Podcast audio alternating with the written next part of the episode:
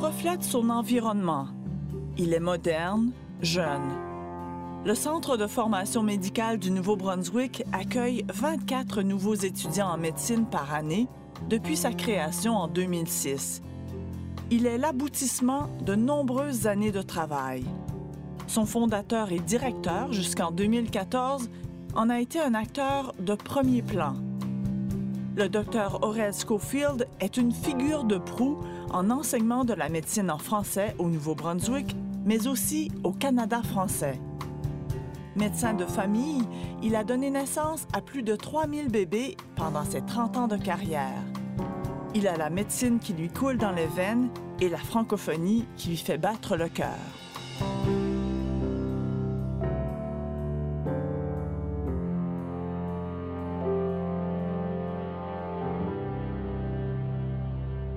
Aurel Schofield, bonjour. Bonjour. Vous êtes le fondateur du Centre de formation médicale du Nouveau-Brunswick.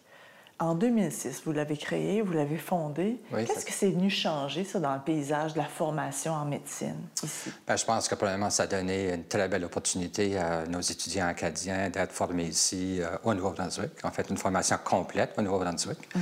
Euh, il y avait déjà l'opportunité de faire beaucoup de stages cliniques dans la province depuis plusieurs années, mais le fait d'être capable d'offrir le cours complet du programme MD, euh, ça crée vraiment des nouvelles opportunités. Alors, ça a changé un peu le profil de notre clientèle étudiante euh, dès le début de l'ouverture. Mais comment alors, auparavant, comment ça fonctionnait? Où, étaient formés les médecins? Oui, comme depuis les années 75, euh, euh, les étudiants acadiens étaient formés principalement au Québec, euh, dans les trois facultés de médecine du Québec. Et au début des années 80, grâce au docteur Léon Richard, qui a eu la, vision de créer un réseau de stages cliniques dans la province, on a commencé à repatrier les étudiants pour qu'ils viennent faire des stages au Nouveau-Brunswick. Donc, à partir du début des années 80, les étudiants ont eu de plus en plus d'opportunités à venir faire des stages au Nouveau-Brunswick, ce qui a eu un impact très important sur nos ressources médicales parce que les ressources médicales francophones se sont grandement améliorées au cours des, des, 20 années, de 80 à 2000. Euh, qui a été un peu la, la, base du centre de formation médicale. On avait déjà développé beaucoup de rotations cliniques et arrivé en 2004, on avait une masse critique suffisante de médecins francophones pour penser à offrir le cours au complet. Donc, euh, on s'est mis en négociation pour créer euh, le, Centre de formation médicale. Est-ce que vous réussissez réellement à retenir les étudiants, euh, pas juste les étudiants, mais quand ils ont terminé leur formation? Quelle proportion vous réussissez à retenir? Oui, vous savez que c'est comme avant la création du centre. Le centre a été ouvert en 2006. On avait déjà euh, près de 90 de retour de nos étudiants en médecine de famille et 80 de, retour de nos étudiants qui étaient formés en spécialité au Québec. Mais mais on savait qu'en ouvrant le centre, qu'on allait faire plus que la formation médicale. On allait ouvrir toute une autre euh, opportunité de carrière pour nos étudiants en médecine, en fait, nos futurs médecins, euh, que ce soit de la recherche, que ce soit en pédagogie médicale, que ce soit des volets de simulation médicale. Donc, on voyait beaucoup plus que juste la formation. Euh, et avec les, les années de recul, on voit que c'est bien ça qui est en train d'arriver. Est-ce qu'il est temps d'explorer euh, un programme euh, autonome, que ce soit le programme de l'Université de Moncton? Parce que présentement, c'est le programme de médecine de l'Université de Sherbrooke qui est enseigné ici. Oui, tout à fait. Oui. Est-ce que c'est une possibilité que ce soit un programme euh, de l'Université de Moncton, que vous ne soyez plus affilié dans ce sens-là avec l'Université de Sherbrooke? Ben, peut-être qu'un jour, ça arrivera là. Mais je pense qu'il faut, faut, faut, regarder un petit peu la démographie ici. On est quand même à 200, 230 000 de francophones avec une population décroissante. Euh, en plus, si on regarde la tendance euh, des programmes de formation médicale de par le monde, les gens ont pas tendance à créer de nouvelles facultés de médecine. Ils ont tendance à créer des pôles de formation à partir de facultés de médecine existantes parce que l'idée, c'est vraiment de tenter de décentraliser la formation médicale vers, vers les communautés. Euh, l'autre élément, c'est qu'on est encore en pénurie de ressources médicales. Je pense qu'on euh, n'a pas les ressources, les expertises locales pour tout appuyer le programme. On a les ressources nécessaires pour livrer le programme et on le fait très, très bien. Et là, je pense qu'on a le meilleur des deux mondes parce qu'on a, on a la faculté avec ses, experts en pédagogie, mais les gens, nos médecins, professeurs, enseignants, euh, travaillent sur des comités conjoints et il y a une, influence positive euh, entre, entre les deux sites. Euh, nous, on réussit très bien. Sherbrooke avance très bien parce que c'est très innovateur, qu'est-ce qu'ils font. Et, et, la faculté a même avoué qu'elle avait énormément progressé depuis l'ouverture des sites parce qu'on amène un apport différent, une perspective différente, mm. beaucoup plus près de la communauté. Et nous, on est comme un petit peu à l'avant-plan de tout ça. On est un petit peu avant-gardiste, le fait qu'on est petit, on est sur le terrain, euh, tout en ayant l'aide de Sherbrooke qui nous aide à, se développer.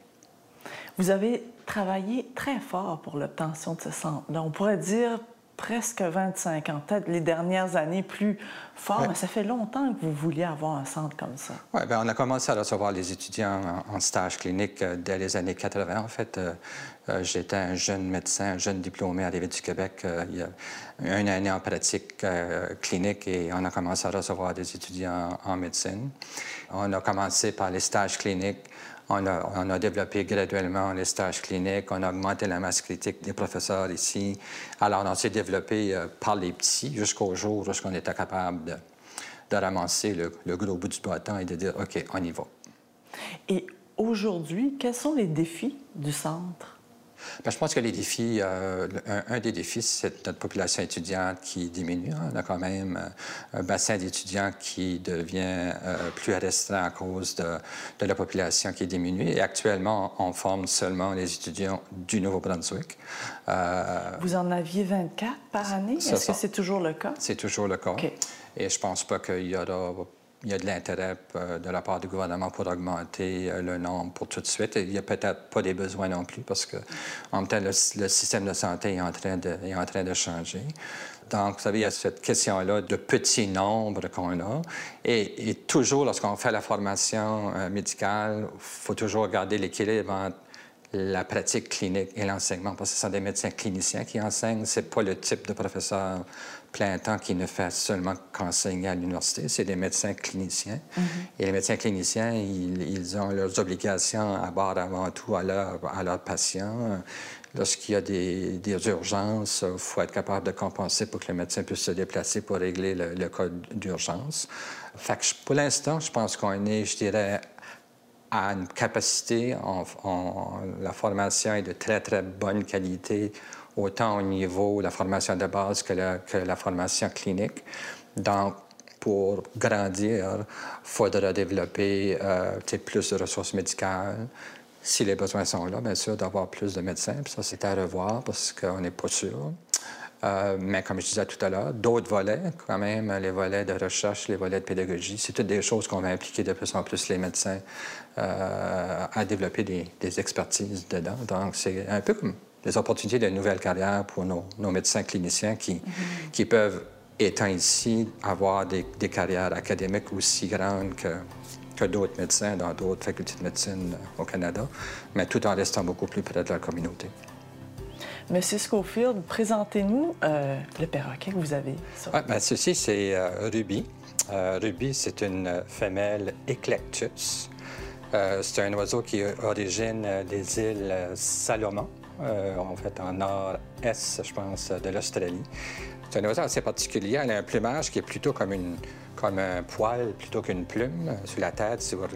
C'est vraiment une variété de plumage assez, assez particulier. Vous avez un amour, une passion des oiseaux. C'est venu d'où, ça? En fait, euh, on a commencé à être intéressé dans les oiseaux lorsque ma nièce euh, est partie étudier à Poitiers, en France. Elle avait une petite perruche ondulée qu'elle voulait mettre en pension. Mm-hmm. Mais on a été pas mal impressionnés de l'intelligence de ce petit oiseau-là. Donc, on s'est mis à, développer un programme d'élevage pour... Euh, peut-être éventuellement faire partie d'un club d'aviculteurs mondial. C'est ça, à un moment donné, vous avez une volière. Combien, le plus d'oiseaux que vous avez eu, c'était combien? Oui, probablement proche de 150 euh, qu'on a eu. Et vous en euh, avez combien, aujourd'hui? Là, actuellement, on a deux perroquets, puis on a trois cocotiels, trois cockatiels.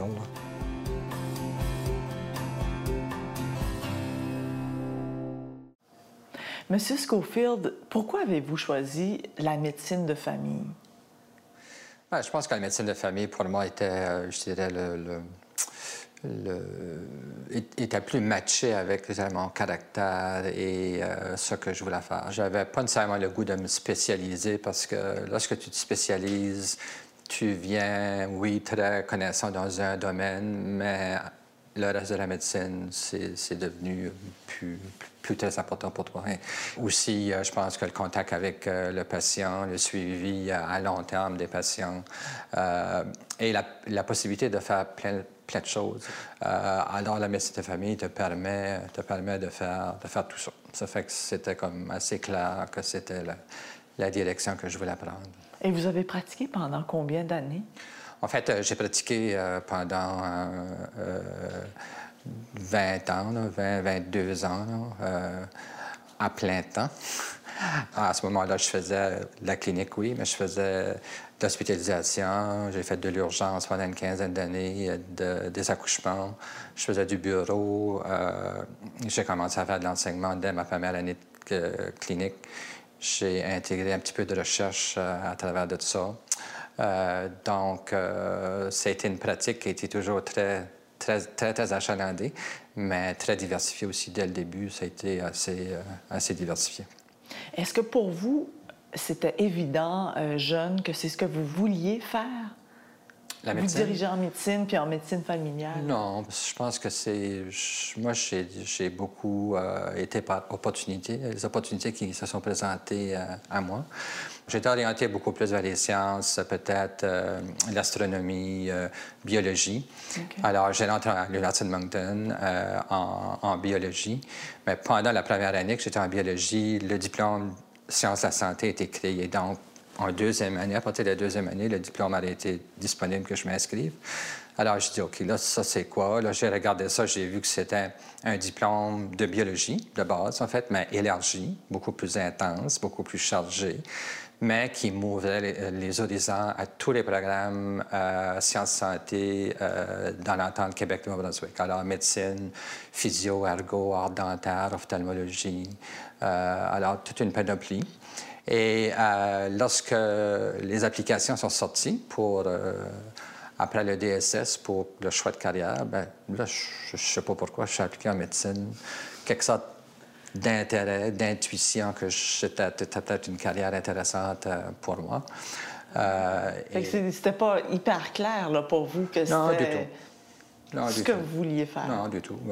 Et mon père était décédé quelques années avant, subitement, d'une arrêt cardiaque. En fait, pas subite, parce qu'il était trois, quatre jours à l'hôpital, mais en fait, il était malade, il, était, il est décédé. Je crois que j'avais été un petit peu, certainement ébranlé par ça, mais, mais un peu curieux à savoir tout, ce phénomène-là de euh, la santé, le, euh, système de santé, le cœur. Euh, euh on avait vécu ça quand même de façon assez particulière. Puis, Avez-vous l'impression que ça vous a indirectement influencé? Ça? Bien, ça se pourrait. Je me dis, un désir de comprendre ça et tout ce système-là. Et c'est et à l'époque, on n'avait pas de, d'émissions de télévision comme qu'on a aujourd'hui, d'urgence et de choses comme ça. Alors, ce que, tu, que tu vivais comme expérience de vie, j'ai l'impression que c'est ça qui a probablement fait que j'ai, que j'ai décidé d'aller, euh, d'aller en médecine.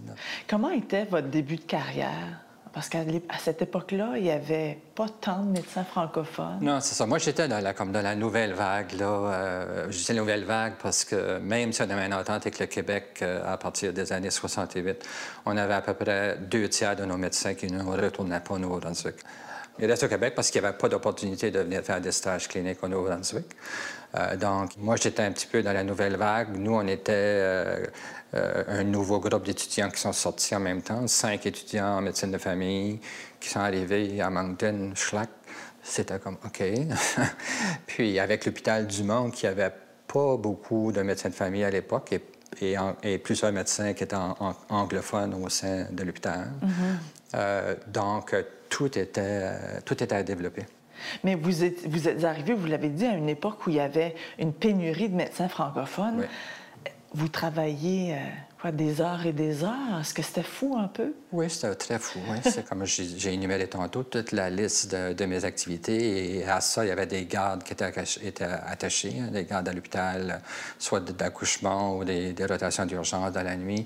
Heureusement que je pouvais dormir un peu partout. Euh, devant la visite, avec visite, pas de... je sais pas. Il fallait que je dorme, je dorme. Ils étaient compréhensifs. Oui, j'ai été, euh, j'ai été très, très bien entouré, une famille qui m'a toujours bien encadré, bien supporté, et un bon groupe d'amis aussi, qui, eux, étaient aussi dans le domaine de la santé, mais peut-être pas dans le domaine médical, mais dans le domaine de la santé. Alors, ça a aidé peut-être à comprendre euh, toutes les énergies que je devais mettre là, mais... Euh, une carrière très chargée où je ne comptais pas les heures parce que ça aurait été un peu effrayant de compter les heures. Oui, c'est ça. Vous auriez eu vous-même peur, peut-être. C'est ça, exactement. je vous pose un petit test de mathématiques. 200 fois 15, ça fait combien? Je ne sais pas, je ne sais pas compter. 3000. Ça, c'est le nombre d'accouchements approximatifs que vous avez fait. Oui, probablement, oui. Dans votre carrière, parce que vous avez à un moment donné cessé de faire des accouchements. C'est ça. Ouais, ça. Ouais, ça c'était. Oui, ben c'est ça. Ça, c'était en fait euh, un de mes dadas. Euh, lorsque j'ai fait la médecine de famille, comme je disais tantôt, hein, il y a beaucoup de choses qui m'intéressaient, mais l'obstétrique, euh, les accouchements, c'était un intérêt particulier. Et, et lorsque j'ai fait ma formation au Québec, j'avais fait plusieurs mois de stage additionnels pour être très confortable à faire des accouchements comme médecin de famille parce que je savais qu'à Dumont que j'allais être, euh, être, capable, il fallait que je me débrouille assez bien. Euh, on avait à ce moment-là pas beaucoup d'appui de gynécologues pour nous, pour nous, nous aider. Euh, heureusement, lorsque je suis arrivé, on avait un jeune gynécologue qui est arrivé juste avant moi euh, et on a réussi à mettre en place une équipe euh, d'obstétrique, de médecins de famille, appuyée par ce gynécologue-là. Gynécologue et je me suis lancé à créer avec l'équipe l'unité de maternité, la clinique de maternité, euh, et là, je suis mis à faire des accouchements, des accouchements à tour de bras. Est-ce qu'il y en a que vous recroisez ah, oui, quotidiennement, quotidiennement, je rencontre soit des... Parce que j'étais médecin de famille, donc il y a beaucoup de ces, que ces enfants-là que j'ai suivis euh, jusqu'à jusqu'à l'adolescence euh, et plus. Dans chaque classe de mes gradués en médecine, il y avait au moins un, un étudiant que c'était un bébé que j'avais accouché. Vraiment? Et une année, il y en avait cinq ou six, là, parce qu'une année, on on a fait une une petite moquerie de ça avec les photos de moi et six bébés. C'était les six jeunes qui graduaient cette journée-là à l'école de médecine. c'est bon. ça fait des drôles de rencontres. Ça a été, euh, l'obstétrique pour moi, c'était toujours, euh, c'est toujours un de mes dadas. Ça demandait beaucoup d'énergie, mais euh, en fait, j'ai jamais signé mon papier de démission que je ne ferais plus d'obstétrique. Ma dernière accouchement, je l'ai fait deux heures avant d'être opéré pour ma hanche. Euh, je suis allé faire mon accouchement dans la nuit, puis j'étais me coucher dans mon lit d'hôpital pour me faire opérer le lendemain matin. Euh, euh, ça a été pour moi une, superbe, de belle contribution à, cette partie-là de, la, médecine. Monsieur Schofield, vous êtes le président de la Société Santé en français et l'un des membres fondateurs.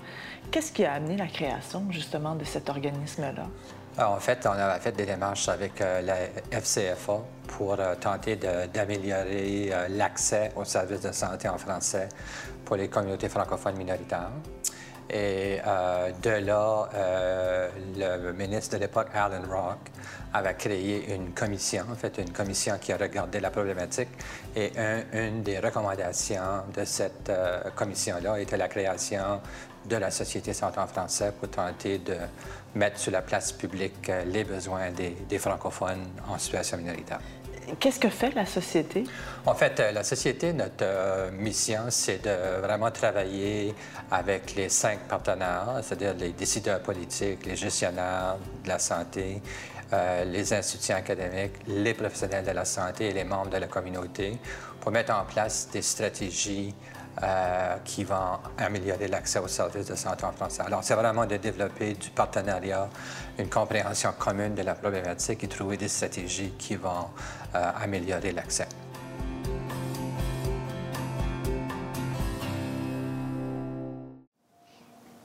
Monsieur Schofield, euh, quels sont les défis de la médecine en français au Nouveau-Brunswick aujourd'hui? Bien, je pense qu'au Nouveau-Brunswick, on a toujours euh, certainement un certain rattrapage euh, à faire en termes de, services de santé. Euh, c'est clair que lorsqu'on regarde euh, à la grandeur de la province, c'est très, très différent. Les régions de Fredericton, les régions de Saint-Jean euh, sont presque comme qu'on était il y a 25, il y a 25 30 ans. Hein, c'est des régions qui sont plus anglophones? Oui, mais quand même avec des populations assez importantes de francophones, mm-hmm. avec très peu de services en français. Euh, alors que les régions euh, plus francophones de la province, euh, je pense qu'on a eu un développement majeur important au cours des 20-25 dernières années. Je pense que les services de santé sont grandement améliorés. Mais on reste avec des défis, comme tout le monde, hein, de la pénurie de médecins, l'accès aux services qui n'est pas toujours très, très bonne. et encore une iniquité dans les services.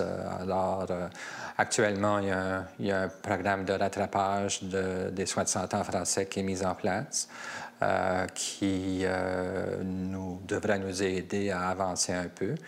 Euh, mais je pense qu'il y a encore énormément, énormément à faire. On regarde les, unités néonatales en pédiatrie, il n'y a, aucun hôpital euh, francophone de la province euh, qui a une, unité de soins néonatales. Même pas Georges Dumont ici Pour les enfants. Non, on a une pouponnière, mais lorsque les enfants sont très, très malades et ont besoin de soins intensifs pédiatriques soutenus, ils, vont euh, où? ils doivent aller au Moncton City Hospital ou, si c'est plus important, être transférés à Halifax. Est-ce que vous devez encore expliquer l'importance de la médecine francophone, de la médecine en français, quand vous faites différentes interventions, différentes présentations, quand vous avez un point à marquer, si je peux dire, est-ce que vous êtes encore obligé d'expliquer ça? Ben, je pense que ce qu'il faut expliquer, c'est qu'un service en français, c'est égal à un, service de qualité et un service de sécurité. Et je pense que lorsqu'on parle d'un service de qualité et un service de sécurité, on est sur la même ordre d'onde que tout le monde. Et on sait que la qualité, la sécurité passe vers l'adaptation culturelle et linguistique de tes services. Donc, c'est pas juste le fait d'offrir le service, mais c'est de l'offrir dans la langue de communication qui est la plus, la plus comprise par l'individu mm-hmm. et qui, est le, mieux adapté aussi à sa culture. Donc, euh, je pense que... Et ça, euh, ça fait des années qu'on... En fait, qu'on... Et là, je, parle de en plus en termes de la Société santé en français euh, au niveau national. C'est un peu le discours qu'on tient. Et je, dirais que ça a eu beaucoup, beaucoup de succès parce que lorsqu'on parle de qualité-sécurité, on vient sur un pied d'entente avec tout le monde. Il n'y a personne qui va contredire euh, la qualité et la sécurité des, services. Des soins. Donc, c'est... Donc ça, c'est un concept qui est compris, là, si je peux dire. Oui. Les services en français ou dans la langue maternelle du patient. Ça, c'est assez compris. C'est ça, ça c'est compris. Je pense que là, euh, je dirais, il y, a, certainement eu un, cheminement majeur dans la province ici au Nouveau-Brunswick. Et tout le monde sait que les communautés francophones minoritaires sont là. On a des besoins en santé qui sont particuliers et qu'on a mis en place des outils pour travailler en collaboration avec eux pour améliorer les, les services. Donc, c'est très, très différent encore d'une province à l'autre, mais je pense qu'au moins tout le monde est sur les radars de leur gouvernement. Euh, et il y a eu de l'évolution quand même euh, intéressante au cours des, dernières années. Très variable, oui, par province et territoire, mais quand même une évolution positive dans ce sens. Vous avez pris votre retraite en 2014. Est-ce que le centre de formation médicale vous manque? Est-ce que la pratique de la médecine vous manque? Ben, oui, comme euh, je pense que j'avais quand même des dossiers assez intéressants pour m'occuper, euh, ce que je peux dire. Mais euh, je sentais que j'arrivais un petit peu à bout de souffle. et je pense que j'étais très, très fier de mes accomplissements et je voulais vraiment m'orienter un petit peu, centrer un peu plus sur moi pour les années futures que sur les autres. Donc, ça me manque, oui, parce que c'était mon quotidien. Euh, mais je m'adapte très, très bien de façon surprenante. c'est une bonne idée, la retraite. Puis je m'adapte bien. Oui, mais c'est ça, vous qui avez beaucoup, beaucoup travaillé, vous êtes un travailleur acharné, je pense qu'on peut dire ça. Qu'est-ce que vous faites maintenant? Est-ce que vous ne trouvez pas ça trop difficile d'être pas super occupé tout le temps?